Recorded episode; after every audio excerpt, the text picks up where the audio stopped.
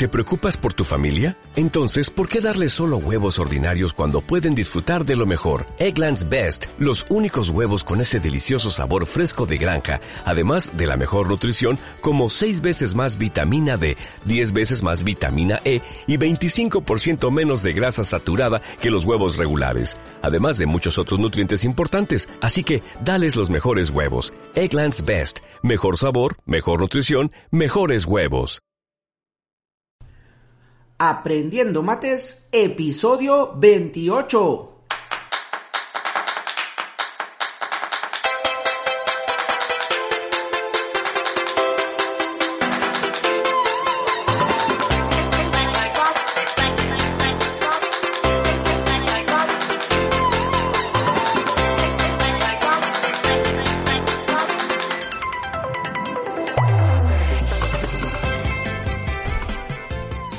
Hola a todos, bienvenidos al podcast Aprendiendo Mates, el podcast donde hablaremos y explicaremos temas relacionados al increíble y fascinante mundo de las matemáticas. Mi nombre es Marco Cabrejos y soy profesor en la plataforma Matemat. Hoy, el episodio 28 del lunes 29 de junio del 2020, vamos a dedicar el programa, no se lo imaginan a quién, pero lo vamos a dedicar a los hackers. ¿Y por qué? Le voy a dedicar este programa a ellos por el gran conocimiento que tienen, pero que lamentablemente lo usan en su mayoría de veces para lo malo, ¿no? Por eso tienen ese nombre, creo yo, el tema de los hackers. ¿Y por qué? Pues vamos a iniciar esto contándoles lo que nos pasó exactamente el jueves de la semana anterior. El jueves hemos estado dictando, o yo estaba dictando una clase para los chicos, los más pequeñitos de la plataforma, el nivel 1, y lamentablemente sufrimos un ataque por, por, por hackers, por personas que, descubrieron, ¿no? Descubrieron el, el, password para poder ingresar a la plataforma. No a la plataforma, sino nosotros usamos para las clases en vivo la aplicación de Zoom. Y pudieron ingresar y lamentablemente nos hicieron pasar un momento muy malo, muy feo, ya que estábamos con los pequeños, empezaron a duplicarse, a clonar los nombres, a colocar imágenes. Y de verdad que fue una, una experiencia algo desagradable, ¿no? Muy desagradable, tanto para los pequeños, quizás los papás que estuvieron allí. Aprovecho nuevamente en pedirle las disculpas del caso, era la primera vez que nos pasaba. Pero bueno, hemos reforzado ya nuestro sistema de seguridad. No nos queda de otra, lo tratamos de hacer algo ligero porque no queríamos complicar la cosa al momento de hacer los ingresos a las sesiones, pero debido a este a esto que nos pasó, bueno, nos va a servir obviamente para seguir mejorando también en nuestro día a día. Las medidas de seguridad se han elevado dentro de las clases en vivo y nada, ahora hay contraseñas, tienen que identificarse para poder hacer esto mejor, ¿no? Y eso fue lo que nos pasó el día jueves, mal momento por la tarde, nuestra clase de 4 de la tarde, pero ya, el impasse está solucionado, así que va para ellos este programa que me hicieron sudar la gota gorda. Hoy en el programa vamos a conversar sobre algo muy arraigado, algo que viene creo de generación en generación, sobre todo para los, latinoamericanos, en este caso para los peruanos. ¿Y a qué me refiero con todo esto? De que voy a conversar, de que voy a tocar, como siempre les digo, voy a darle mi punto de vista. No quiere decir que eso sea lo absoluto, pero es lo que yo pienso y creo que algunos pueden, pueden coincidir con mi forma de pensar. Y el título de hoy se llama El miedo a equivocarnos.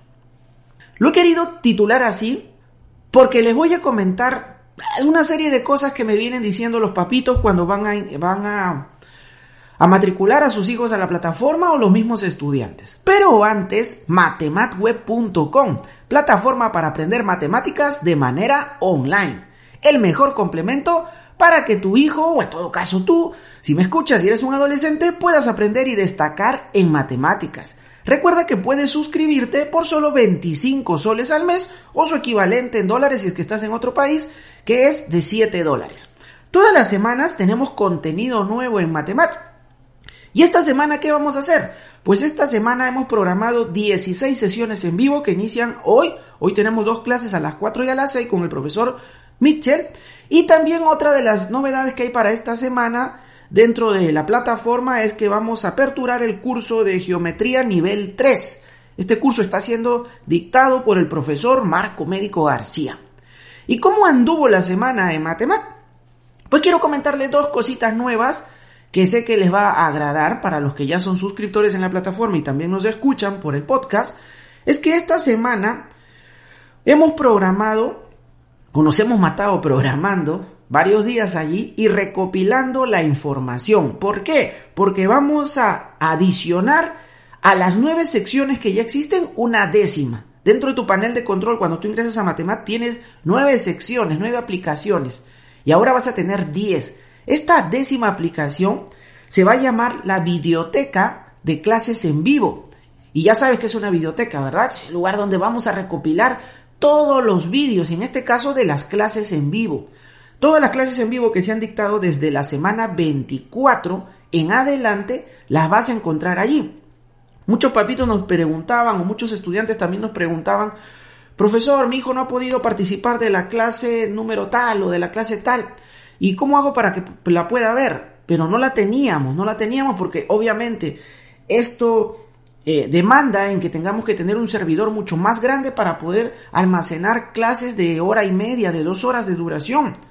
Y no es una, sino a la semana tenemos 16, 15, por 4 son 60, o sea, por mes tenemos más de 60 sesiones en vivo y cada una de dos horas. Pero bueno, en un esfuerzo que hemos hecho tenemos un servidor nuevo donde vamos a almacenar todo eso y vas a poder tener a disposición todas las clases que vamos a hacer en vivo y las vas a poder ver en el momento que tú quieres si es que no puedes participar de la sesión e interactuar en el momento con el profesor, pero la vas a poder ver luego en el momento que tú, tú tengas.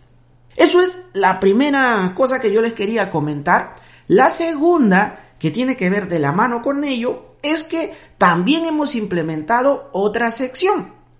Pero no está dentro de tu panel de control, sino esta sección la vas a ver apenas ingreses a tu cuenta. En tu panel de mi cuenta, es decir, cuando tú haces acceder a Matemat y colocas tu nombre de usuario y tu contraseña, te sale un, panel, una pantalla. Esa pantalla nosotros la llamamos la pantalla de mi cuenta. Pues ahí vas a encontrar otro apartado Aparte del apartado que te permite ingresar a la plataforma ya con todas tus secciones, vas a encontrar otro apartado que se llama Mi Progreso. Y hemos trabajado también el fin de semana mucho con estando haciendo pruebas y errores para poder ya tener esta aplicación que te va a permitir ver tu progreso. Esta aplicación se llama Mi Progreso. ¿Qué te va a indicar esto? Cuando tú hagas clic allí, lo que vas a poder ver es tu perfil de usuario. Y en este perfil vas a poder ver todos los cursos a los cuales tú te has apuntado. Si te has apuntado, por ejemplo, estás llevando cuatro cursos, tres cursos, los vas a poder ver allí y vas a poder ver el progreso. ¿Cuánto vas avanzando de todo el curso? El 20%, ya vas al 30%. Aparte de eso, en este perfil vas a poder, lo mejor creo yo, no solamente ver tu progreso, sino ver todos tus resultados y estadísticas de las pruebas y exámenes que has podido rendir. Tú sabes que en Matemat cuando llevas el curso puedes rendir pruebas exámenes, prácticas, para medir tu nivel de avance. Pero adicional, también nosotros tenemos una sección que se llama simulacros de exámenes de admisión. Y si usas bastante esa sección, dentro de tu progreso vas a poder ver las estadísticas de los simulacros que has aplicado. Y eso es genial porque todo proceso, como todos bien sabemos, todo proceso tiene que poder medirse. Y como nosotros vamos a poder medir justamente nuestro progreso, vamos a medir, vamos a ver nuestras estadísticas, cuánto puntaje saqué en este simulacro, en el siguiente, vamos a estar muy bien porque vamos a saber cómo vamos, vamos bien, vamos regular, qué acciones vamos a tomar. Entonces estas dos novedades se las he traído en este episodio de número 28 porque quería que la conozcan. O sea, seguimos renovando, seguimos implementando y seguimos mejorando dentro de la plataforma para el beneficio de nuestros estudiantes. Y ya sabes que si quieres que desarrolle algún vídeo en especial en nuestro canal de YouTube, déjame tus comentarios en matematweb.com barra contáctanos, yo lo leo y ahí lo vamos a trabajar. Ahora sí, vamos a entrar al tema de hoy. ¿Qué vamos a ver hoy, señores? Les había comentado sobre el miedo que tenemos a equivocarnos. ¿Y por qué viene esto? ¿Por qué tenemos miedo a equivocarnos? Porque lamentablemente nuestra sociedad nos ha inculcado eso a tener miedo. ¿Por qué? A ver, les voy a comentar algo que siempre me pasa. Hay papitos que, que me escriben, hay papás que me escriben, cuando antes de que se suscriban a la plataforma y me dice, profesor, ¿de qué manera puede ayudar a mi hijo? Mi hijo es muy tímido, mi hijo no participa en las sesiones, tiene miedo. Y lamentablemente creo yo que nosotros como padres, y me incluyo también ahí, porque a veces cometo el error también, tenemos, hemos generado ese miedo nosotros en nuestros hijos. ¿Por qué? Porque nosotros castigamos el error, nosotros reprendemos el error. Y ahí está. Y eso ha venido, como les digo, de generación en generación. Y por eso, y después nosotros tenemos la culpa y encima nos preguntamos, ¿por qué mi hijo tiene miedo? Pues tiene miedo porque nosotros le hemos inculcado a que tenga miedo. Y esto, como te digo, viene desde muchísimo antes. Un ejemplo muy claro que se ve en las empresas. Las empresas, cuando tú llevas tu currículum, tú tienes que disfrazar tu currículum porque tú no puedes poner que has sido emprendedor porque la empresa lo toma como mal. Ah, no, este ha llevado a la quiebra a su empresa. Y eso pasa, señores. Y creo que nadie me puede negar eso. Y eso está mal.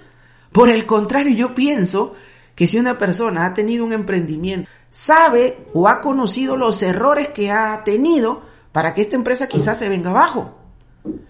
Y así también con los estudiantes. ¿Por qué criticar cuando un estudiante se equivoca en algo? ¿Por qué burlarse si un estudiante se confunde con un problema? ¿Por qué hacerlo? ¿Por qué reprender si se equivoca haciendo la tarea? Es que eso está mal. Los papás, ¿qué hacemos? ¿Por qué reprendemos cuando un chico ha tratado de experimentar algo y se ha equivocado? Eso está mal. Y lo estamos haciendo mal, créanme que sí, señores. Y muchas veces eso nosotros lo tomamos como el fracaso. O el estudiante piensa que eso es un fracaso. Y por el contrario, no. Vas a fracasar cuando tú dejes de intentar. Nosotros nos equivocamos cuando intentamos hacer algo, ¿es cierto? Es correcto. Siempre que intentamos hacer algo, tenemos dos opciones en la conclusión, en la respuesta. O que nos salga bien o que nos salga mal. Si nos sale bien, es un exitoso. Si nos sale mal, es un fracaso. Y ahí está, creo que la palabra está mal usada. El fracaso se va a tener cuando dejemos de intentar, señores. Si nosotros somos perseverantes, vamos a poder conseguir lo que queremos. Hay algo que yo repito siempre cada vez que hago una sesión y algo que les digo a los chicos, a los estudiantes en una clase en vivo. Equivóquense. Y algunos se dirán, ¿cómo profesor le va a decir que se equivoquen?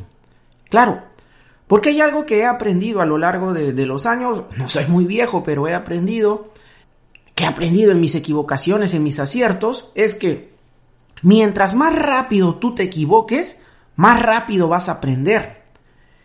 Y eso trato ahora de aplicarlo siempre porque he descubierto que es muy cierto. Mientras tú más rápido te equivoques, mientras más rápido falles, también vas a tener ese efecto que más rápido vas a poder aprender. Todos nosotros aprendemos de nuestros errores. Entonces, si nosotros nos equivocamos, también vamos a poder aprender. O sea, no todo es malo. Quien te habla, y eso quizá lo comentaré en algún otro episodio, este es mi tercer emprendimiento. Yo cuando tenía más o menos 23 años hice un primer emprendimiento con un amigo. No fue bien, después no fue mal, cerramos el negocio y bueno, ahí quedó. Luego hice otra empresa que duró cinco años y lamentablemente también al cabo de cinco años se vino abajo de tener 15 trabajadores. Se me cayó por, por un tema ya social, aunque no ajeno, bueno, porque debí reaccionar rápido, pero no reaccioné a tiempo y también mi empresa se cayó. Y ahora estoy con Matemat. Y no quiere decir que por eso soy bueno o soy malo, porque hice quebrar una empresa. Lo que yo rescato de aquí es que quien te habla es una persona perseverante, ah, no se rinde ante, ante lo que pasa. Y a lo que yo quiero llegar es eso, que no tengas miedo a equivocarte. Por el contrario, eso tiene que ser parte de tu aprendizaje, el equivocarte. Porque todos nos vamos a equivocar, todos nos vamos a equivocar en algún momento. Porque es peor que nunca te equivoques, porque nunca lo hayas intentado, y cuando te toque intentarlo, lo más lógico es que te vayas a tropezar, que te vayas a caer. Si no tienes esa experiencia, vamos a llamarle así, el de que te hayas equivocado, el que ya sepas lo que es tropezarte, el que ya sepas que es caerte, el que es levantarte, te va a afectar mucho. Nos afecta psicológicamente, nuestra autoestima se baja, obviamente. Pero justamente ahí está lo que yo te digo. Equivócate, equivócate y equivócate. Y no tengas miedo de decir o no te avergüence decir me equivoqué. Yo como te estoy diciendo, yo también he fallado mucho.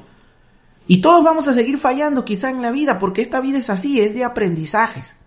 Y lo que yo quiero rescatar aquí básicamente es que si tú te equivocas vas a poder lograr algo.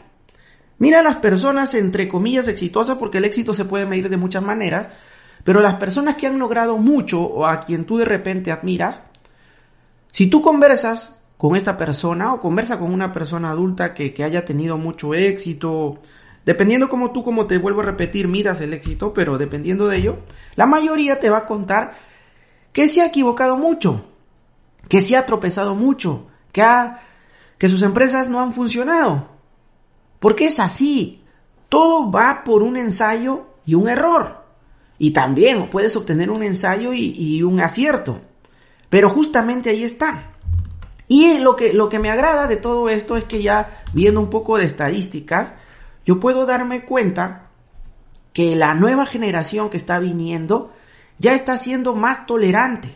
Pero también hay un sector que no lo es.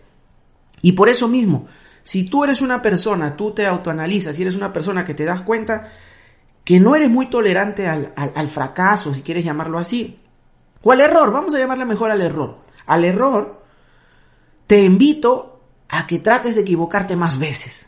Aunque suene algo, algo ilógico, yo pienso que es algo cierto. Te estoy invitando a que te equivoques más. ¿Y cómo te vas a equivocar más? Intentándolo más veces. Y ahí parte también o va por el tema de la perseverancia. Tú tienes que ser perseverante en lo que tú hagas. No te rindas al hacer las cosas. Si tú crees en algo de corazón, yo te invito a que lo intentes. Independientemente de lo que te digan los demás. Si te dicen no, no lo hagas, tú no puedes, no permitas nunca que nadie te diga que tú no puedas. Primero parte por ahí. Nadie te puede decir a ti que tú no puedes, porque tú sí puedes. Todos podemos lograr lo que nos propongamos. Entonces tenemos que ir tomando esa visión, ir por ese lado. Entonces, si tú intentas realizar cosas, lo más seguro es que te vayas equivocando. Pero en esas equivocaciones vas a ir aprendiendo mucho, vas a saber qué ya error no tienes que cometer y ya no lo vas a hacer. Y vas a seguir mejorando, día tras día vas a, vas a seguir mejorando.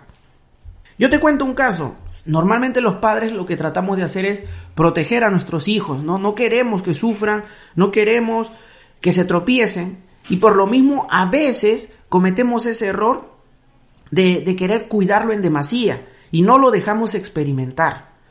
Si tú eres un estudiante, eres un adolescente, experimenta, experimenta, no permitas que te sobreprotejan demasiado. Ya te expliqué por qué. Por ejemplo, mi papá. Mi papá es una persona, es un hombre al, cual amo mucho, es mi padre, pero él tiene un pensamiento un poquito a la antigua, vamos a llamarle así. Yo le llamo de la época industrial, de la era industrial. Él piensa que uno tiene que estar en una empresa y quedarse ahí hasta que se muera.